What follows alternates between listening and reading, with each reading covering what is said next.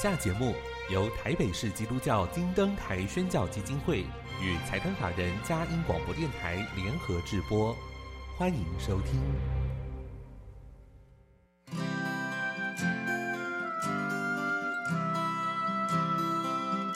在现代紧凑的生活节奏里，以爱建立和谐的家庭生活，以喜乐专业的态度投入服务。一起营造你我的美丽人生，成为一个快乐又丰富的译文生活家。译文生活家，本节目是由林森南路礼拜堂社团法人中华民国合家欢协会、佳音广播电台联合制作，欧林静主持。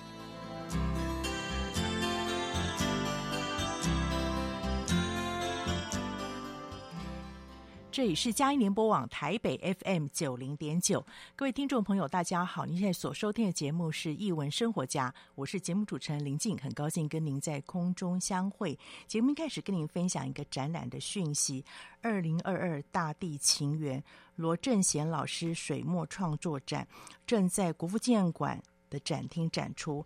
他曾经担任台湾艺术大学美术系的主任。美术学院院长，从事艺术教育超过半个世纪。这次在国父纪念馆展出《二零二二大地情缘》，涵盖了罗老师创作五十多年来的脉络，可以窥见这位艺术家如何将人生境遇转化成笔下开阔细致的山水境界。非常难得的机会，推荐给您。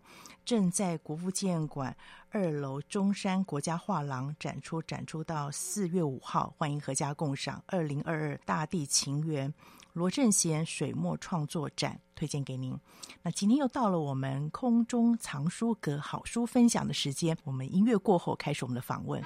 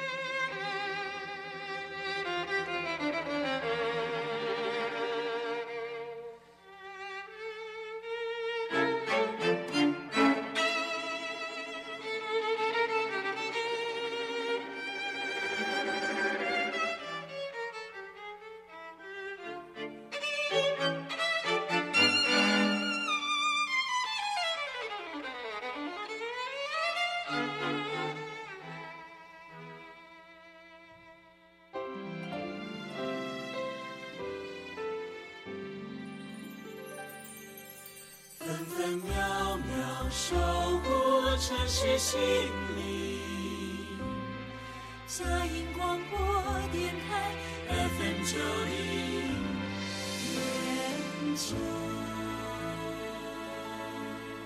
欢迎回到《育文生活家》，我是节目主持人林静。今天节目非常特别，我可以说可以跟我同年相遇啊！今天来的是东方出版社的主编张月英小姐，还有。呃编辑幸敏小姐来到节目当中分享啊。那不要提到东方出版社，可能是很多人甚至是一代的记忆了。呃，她陪伴我们过了，度过了很多童年美好的回忆。月英主编，欢迎你来到节目里面。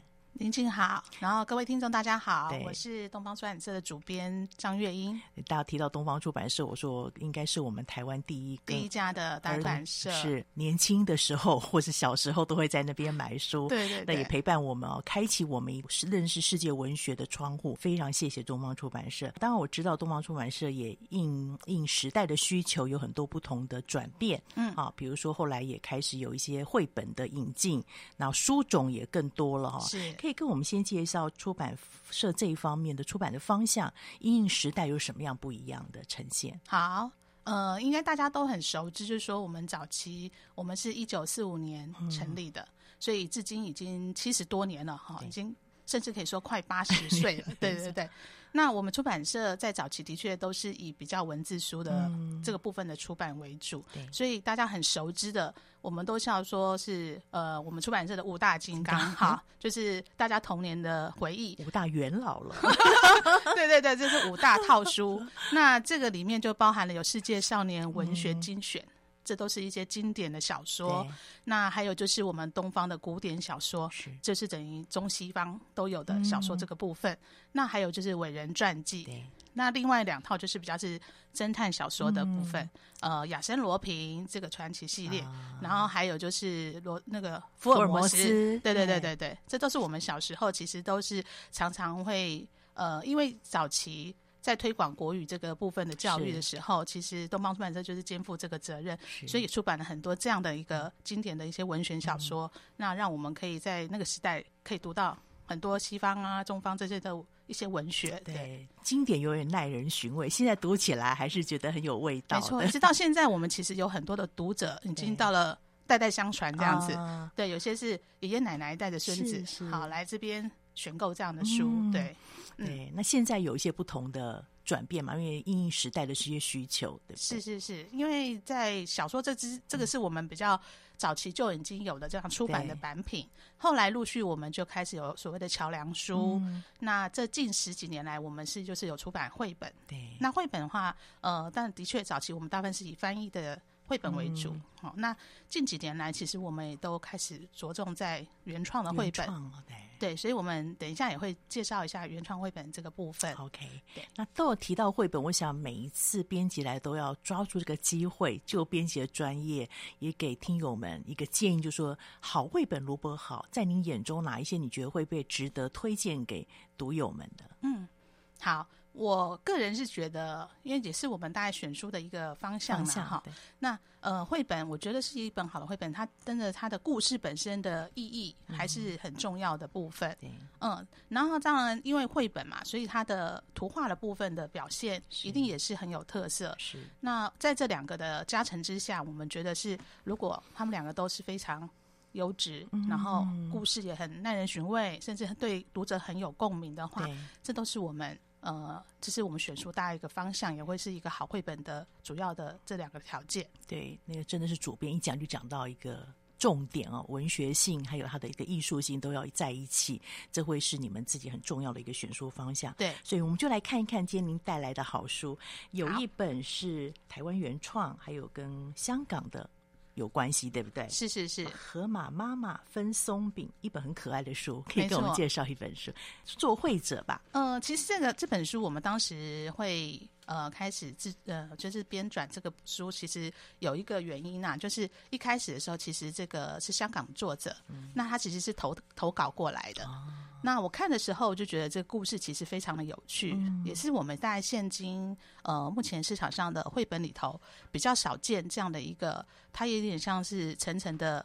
堆叠的一些像规则嘛，它内容里面提到的是这样，所以其实我那时候看到的时候，我们是觉得是一个是有趣，那另外是其实它也带了我们带给我们很多读者的一些思考，嗯。嗯，对于里面它故事里面想要传传达的有关于公平这样的一个观念，然后还有一些分享的观念，我觉得都是非常适合呃亲子一起一起共读的，对。对，那这是在故事上面一开始是其实刚好是一个香港香港作者来投稿的部分，那我们。们觉得是非常好的作品，所以我们就非常积极想要跟他合作。嗯、那也接着就是开始要找绘者，绘者对，对。那绘者的话，因为它里面的故事有很多很多的动物，动物嗯，是，所以我们要找的就是要擅长画这些动物的人。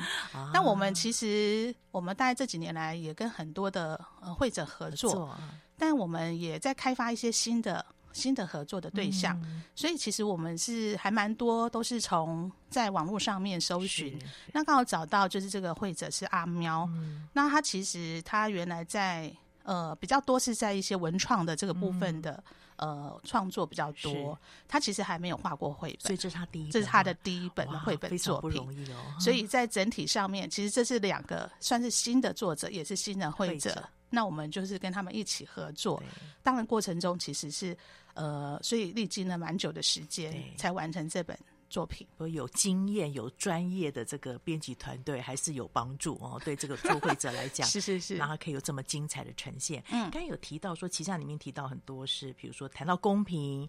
谈到一些规则，规则分享啊，然后当然他运用这个排队的一个生活的形态，是让大家很容易融入。我觉得这个会者也特别不容易，因为平常我们看那个动物群像哦，有时候那个画面如果太乱，你不知道从哪边开始看。但是他的东西就是很有特色，有一个次序性，然后你会看到就是这个每个动物的表情。真的就很到位，对对，对是，对，因为当时在就是在找这个会者的时候，嗯、的确我们是在他的那个 FB 的脸书的地方看到一些作品。嗯、那他其实最擅长的画是猫猫，对，所以他叫阿喵。对，然后 所以他的那个动物的一些姿态，嗯、当然尤其是对猫啦，对猫来说，它的姿态的描绘是非常非常生动。是是，那也是从这边看到这个特质，嗯、所以想说在这本这么多动物的。虽然他也是有说，里面有很多动物他不擅长，而且呢。主角他很希望，如果是只猫的话更好。虽然他是河马妈妈嘛，但是有个小帮手，对猫 那个是他刻意刻意刻意加进去，反正故事里头是没有的。哦，对，所以作者曾经还看到草图的时候，也特别来跟我们讲说，为什么里面会有猫咪助手出现呢？然后我们还跟他解释了一番。嗯，对，其实有贿赂一点是绘者他的一个的想法。那我们其实也很喜欢这样，因为我觉得。有时候在故事本身的主体之外，会有很多的小故事发生，欸、就是在这些角色身上。孩子会注意那些细微末节的地方，就是故事图像再另外说了一个故事，但是又不违背他精神，反而更加有加分的作用。没错，对，对，是很精彩。那当然，这个故事很简单，其实就是一个和平妈妈想要分享嘛，嗯，然后分松松饼的一个故事历程，对不对？对，但是怎么分都大家都有意见，不满意，没错没错，所以就。制造了很多的纷争，是，是，但是我觉得这因为也是因为这样，嗯、所以小朋友可以学习到制定规则，跟遵守规则，嗯、甚至是规则这样的一个层层的堆叠之后，你要怎么样去探讨公平这件事情，嗯、是，就是觉得是就会中间就过程就会很有趣，嗯、对，没错，我们就不暴雷太多，还是期待 读者自己来读这本书，因为带着孩子。读这个故事，其实你也会在读故事之外，你看这个动物在演他们的戏剧，对，很有意思，对，可以细细的看一下他们的表情。那每只动物其实他们在故事里面都有一定程度的，呃，里面都会有一些角色是跟它是贯穿的，是。但是这个刚才提到这个猫很有意思，就是我我蛮喜欢它的呈现，它前面是。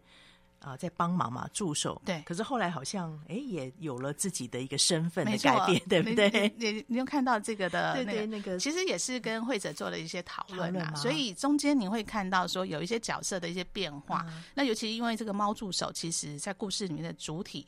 文字里中其实都没有提到他，嗯、那但是他在里头其实是很重要的角色。嗯、一个是也是让这整个的画面变得更活泼有趣，是。然后中间在后面，你看前头的时候，呃，如果有比较细心的小读者或是好读者发现的话，他的装扮也有不同。嗯、所以就像刚刚林静讲的。好，到最后你看到后面的蝴蝶叶呈现它的呃装扮，其实跟前头不一样的。样对。那在那个惠者他其实他有在自己的那个呃有稍微分享了他的这个部分的想法。啊、那他是赋予这个角色一些故事性。嗯。前头你会看到他围的围裙是蓝色的。对、嗯。好，那后面的蝴蝶叶出现的他的围裙是红色的小花的。那其实他跟河马妈妈的围裙是一样的。为什么呢？因为它出师了，出师了。对对对。对，而且它可爱，它的松饼造型也跟猫造型，对对对，所以这都是巧思哦。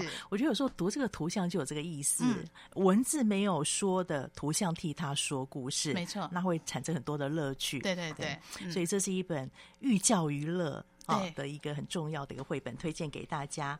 河马妈妈分松饼，东方出版社出版的，推荐给您。呃，可以合家共赏，一起跟孩子透过故事来学习一些人生的哲理。我相信这是绘本在趣味当中给大家最大的一个影响。很谢谢东方出版社这么用心。谢谢。那我们先休息一下，待会再听听看还有什么样的好书要推荐给大家。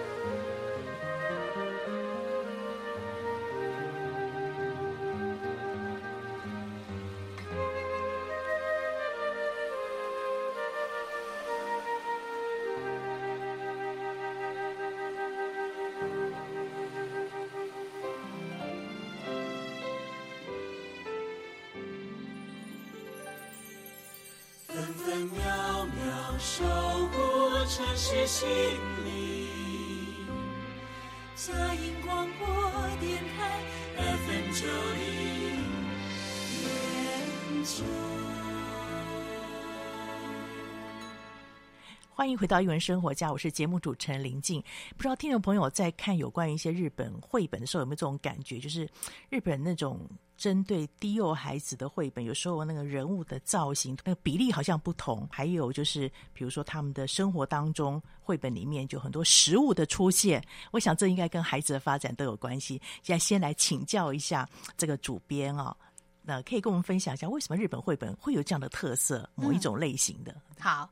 我我个人的观察啦，第一个是因为食物真的是所有人或者是孩子都是非常喜爱的，嗯，嗯，那因为它也是跟我们生活息息相关，哦、所以像这样的题材其实都是非常讨好的，而且引起共鸣，对不对？对对对对。那日本这个部分，他们在诠释像样有关食物的绘本，嗯、其实他们都呃非常的细腻，而且很精彩。嗯，就像刚刚玲玲讲的说，他的想象力其实运用的非常的丰富，是。所以你看到食物的一些造型，嗯，然后它整个的故事的呃整个的能算是它的整个编排、它设计，其实都是非常吸引人的。是的。那我刚好面前就有一本。猫熊面包店，哎，这到底是一个什么样的绘本呢？要请到幸敏编辑来为我们做一些分享。这本是您负责的吗？对，是，林静好，各位听众好，我是东方出版社的编辑幸敏。当时怎么会想要把这本绘本引进给台湾的读者们？然后这本绘本到底在讲一个什么样的故事？那我先介绍一下故事的纲要好了。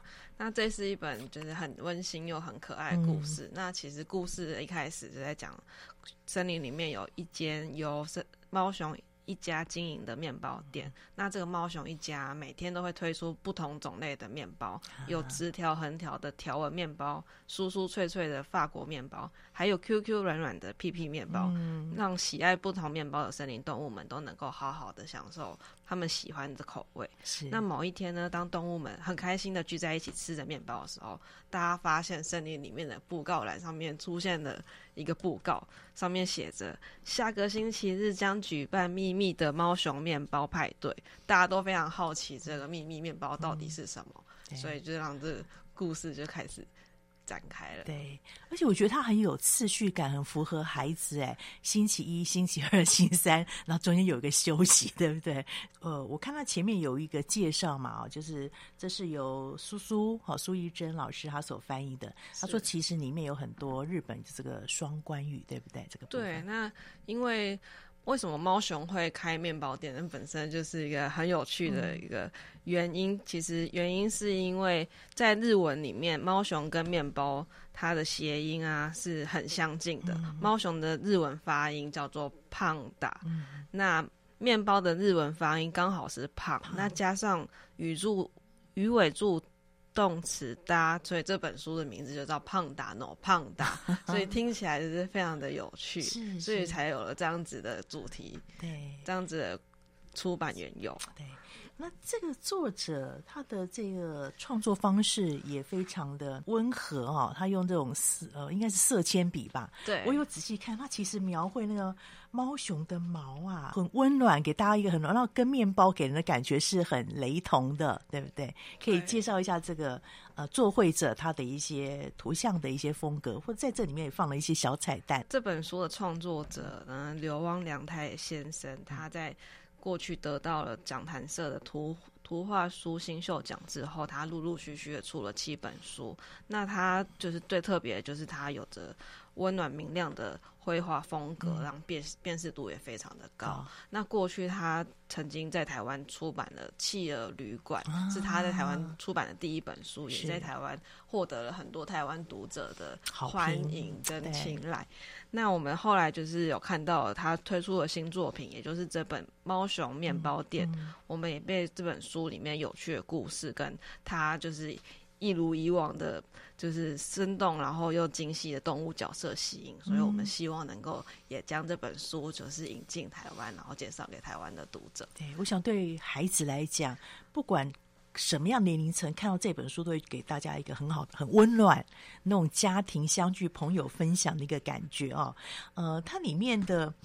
面包也很有意思。其实我们去过日本，那个我我就发现说，日本真的真的太厉害了，还是说太夸张了？它那个面包可以做各种造型，所以它的绘本也呈现出来，对不对？所以它这里面每种面包的造型好像跟来买的顾客有关系哈、哦。对，那它其实这本书除了它很有趣的故事里面，嗯、它其实本身从图画里面它就潜藏了很多的不同的细节。嗯，那爸爸妈妈就可以在阅读的时候跟小朋友边读边玩。那刚刚林静有提到说，就是面包店的特色跟来面包店里面 采买这些面包的客人特特征互相呼应，也就是这本这个图画里面特别潜藏的细节。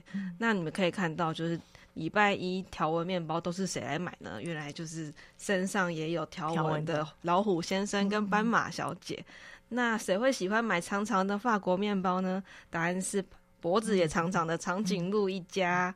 那圆圆滚滚的屁屁面包会最受谁欢迎呢？那就是有着圆滚滚屁股的无尾熊 大象跟大猩猩。那这些编排都是非常的有趣。嗯、对，我觉得让大家仔细看哦，会觉得会心一笑，对不对？那个连结，其实孩子在学习也是这样子，特别是幼幼孩子，他们在学的时候，你如果透过一个连结性的发想。让他们想象力更加的丰富。是，哦，那里面这也是日本。有时候我觉得他们的作品当中有一些有趣的游戏啊，他会在里面放一些好多的一些小彩蛋，让你去找到底到底这这个一定会觉得后面一定会出现，会有这种期待感。对对，没错，对啊。然后另外呢，呃，您在这里面。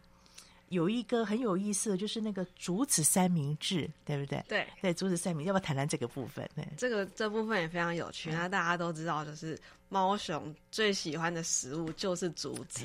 那在这本故事里面呢，猫熊一家它会每它会固定推出星期三社区感恩日，嗯，那他们推出的竹子三明治。但是呢，就是这本书里面很有趣的，就是他们当他们推出这个。嗯竹子 Thank you 的的日子的时候，却大家却没有很受到森林里面动物的青睐。是是，对，因为我想想看，大家应该没有人会喜欢吃竹子三明治吧？主编的，若你会爱吃吗？动物们都跟就是林静想的一样，就是大家都想说，刺刺的竹子应该吃起来不好吃吧？可是这刚好就是。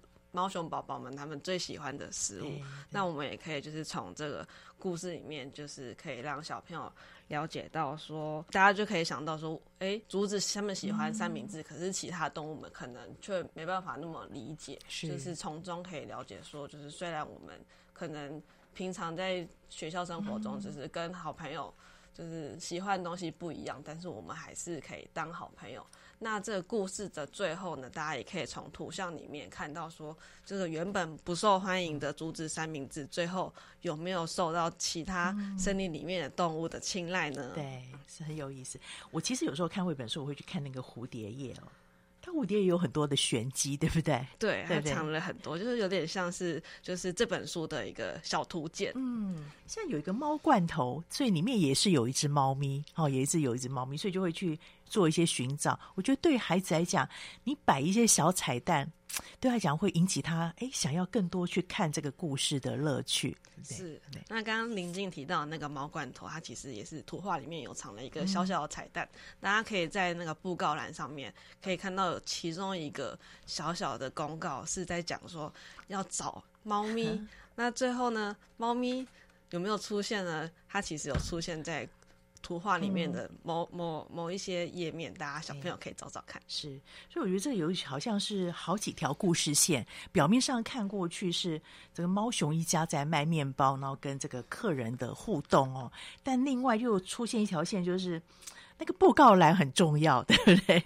对。那主编，您过去的编辑的这个书籍里面有没有类似这样的一种呈现方式。嗯，其实这种在图像里头哈、嗯，有安插一些很多这种小细节跟小故事的线索，也蛮常见的。那这本是真的还蛮多这样的一个安排。是，所以刚刚有讲到猫咪的部分啊、嗯，然后你看它有一个学那个狗语的那个这种部分，那整这个其实都是在图像里面才有，那故事主体可能是没有的。嗯、然后最后你会从中会看到最后的结果。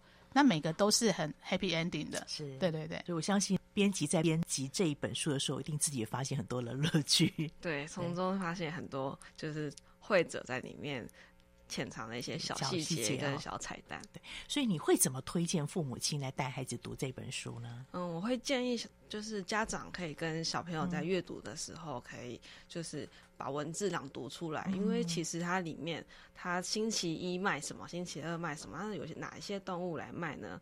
可以让小朋友就是了解说星期呀、数字、形状、花纹跟不同物质物种的等等的抽象概念，可以从这些有趣的故事里面去学习这些实用的概念。是，谢谢编辑这么多的分享，我相信里面还有更多的内容。值得我们去探寻跟期待，但我觉得刚刚呃讲到一点重要的是，先读出来啊，那个绘本透过这个朗读的部分，吸引孩子继续去当中探索里面的乐趣。很谢谢东方出版社这么用心，《猫熊面包店》推荐给大家啊。那我们先进一段音乐，待会再看一看还有哪一本精彩的好书。我们先进来。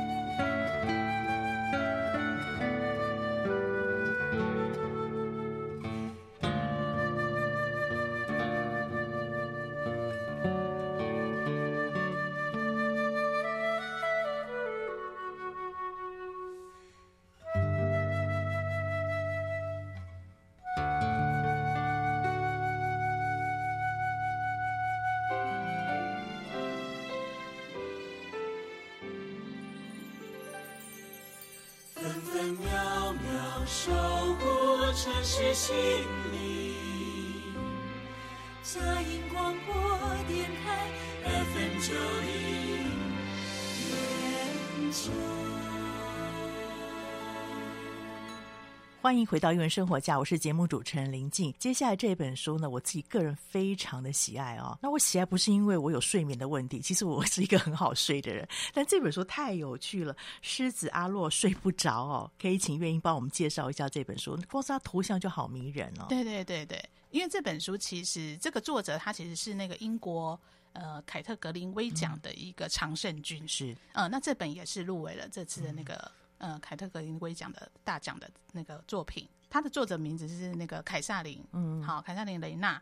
那他的画风其实就像刚您讲的，他的那个线条是非常的流畅，对，然后整体的氛围其实营造的非常好，嗯，还有在描绘动物的这个部分都是非常的生动，你会看他的神态啊。哦，姿态，因为他本身作者他其实就长期有在观察动物，嗯、他自己是一个很喜欢，他自己家家里就养了不少的动物，宠、嗯、物啦，应该讲宠物，有养马，有养猫，还有鱼，好、哦、这些，所以这些他常常就是等于是跟动物这个的部分其实是。嗯呃，一直以来都有持续的一些观察，是，然后甚至他在之前都会去动物园，嗯，好观察这些动物们，所以这对于对于这个野生动物，他其实也不是那么陌生，对，所以他在很多的姿态啦，好，这表现上面都非常非常的，嗯、呃，你会看得出来，就非常的不是那种就是很熟熟人，这样，是，对，就是他这个部分的呃特色，也是因为我们也觉得他也是应该是获奖的一个原因之一，当然故事本身也是非常的适合。孩子来阅读，嗯嗯、呃，我个人对于这本故事来说，其实我觉得它蛮大的特征是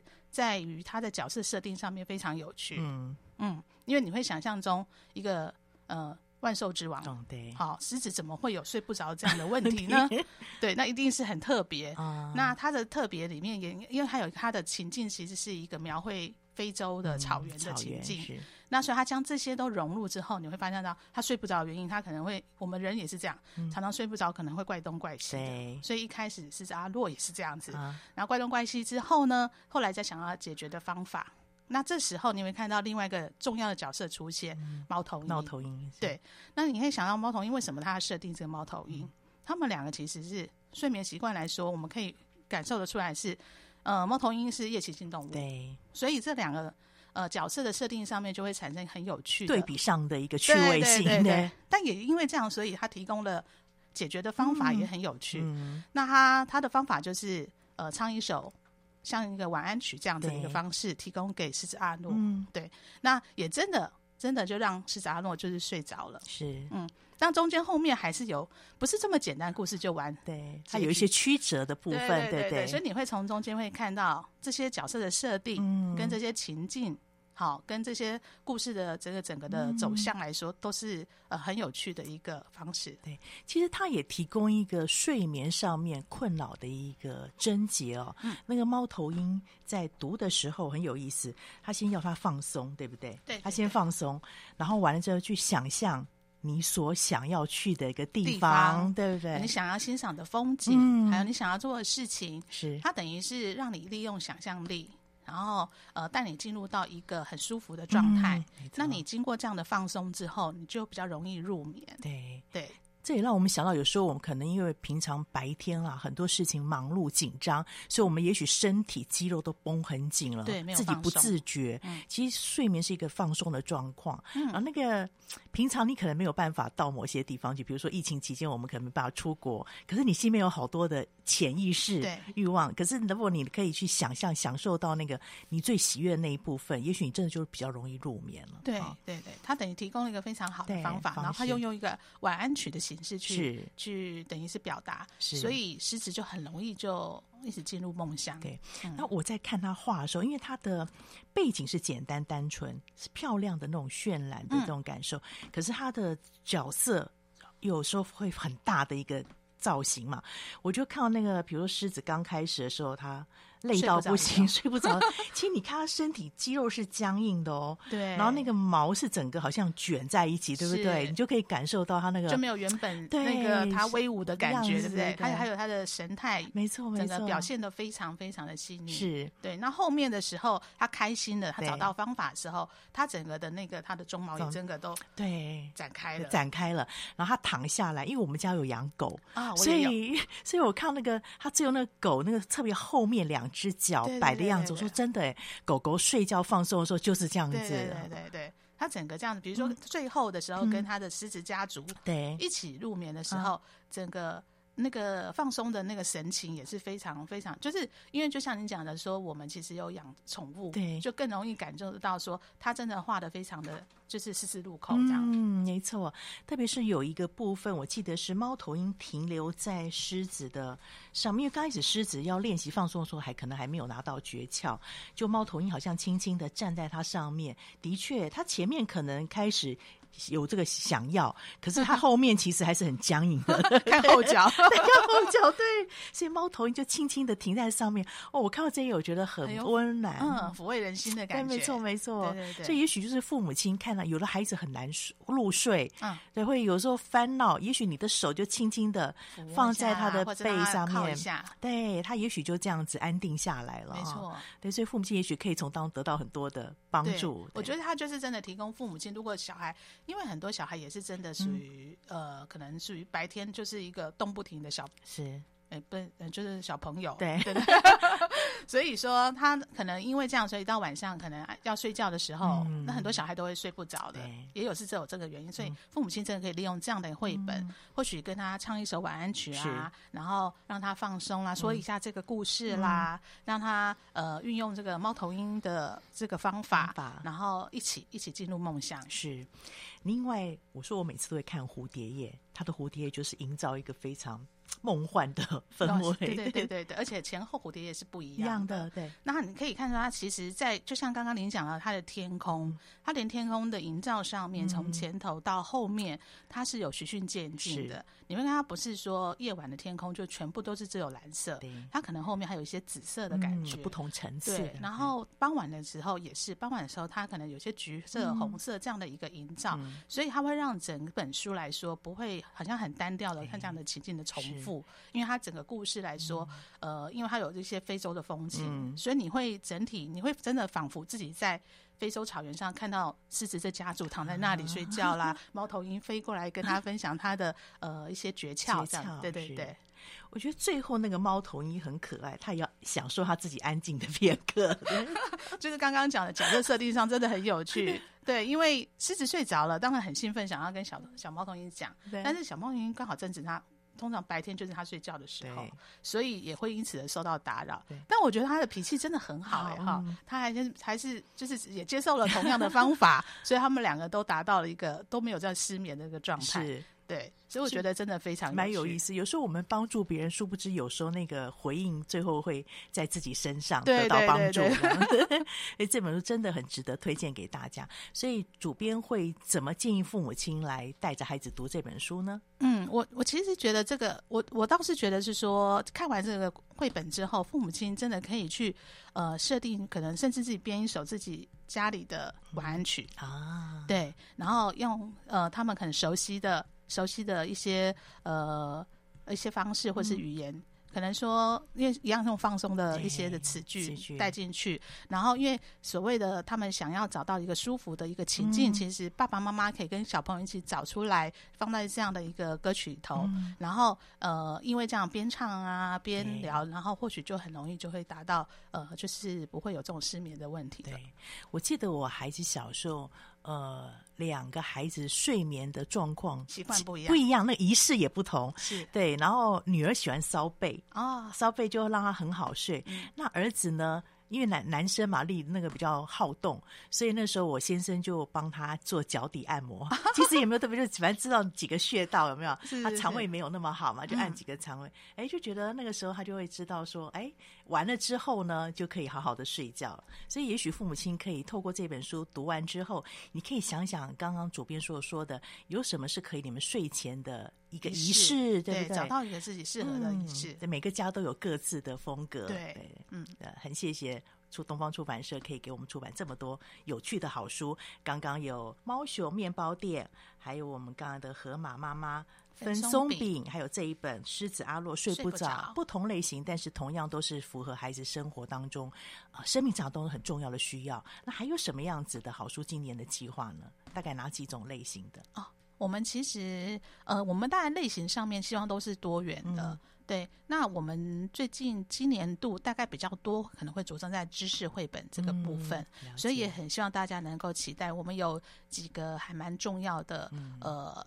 比较呃特别的好知识绘本。是那像也是有日本的啦，各各个国家的。是那呃，像我想如果有在。阅读绘本的、嗯、呃爸爸妈妈或者是老师小朋友可能会知道像自然大师日本的自然大师那个松、嗯、松冈达英，啊、那我们也预计也会在在六月左右会出版他的一本知识绘本。嗯，对，有就有时候知识的东西。觉得好硬，可是透过绘本故事性的叙述，或者是画家的巧思，对，可以帮助孩子更容易进入到那个世界里面。嗯、等于他融入的方式，让你会就是你会不知不觉的吸收这样的知识，而不会是觉得只是一个像百科全书这样的一个东西。OK，很期待，也期待之后有各样的新书可以来到我们节目当中分享。好，谢谢今天的这样的分享。好，谢谢林静。听众朋友，谢谢你今天收听我们首播在电台。你当天听完之后呢，过几天如果想要分享给您中南波在海内外的朋友，上我们佳音联播网点选下载区“译文生活家”里面就可以看到我们今天的连接，可以分享给您各地的朋友，让我们一起享受阅读的乐趣。谢谢你今天收听，欢迎下周同一时间再会。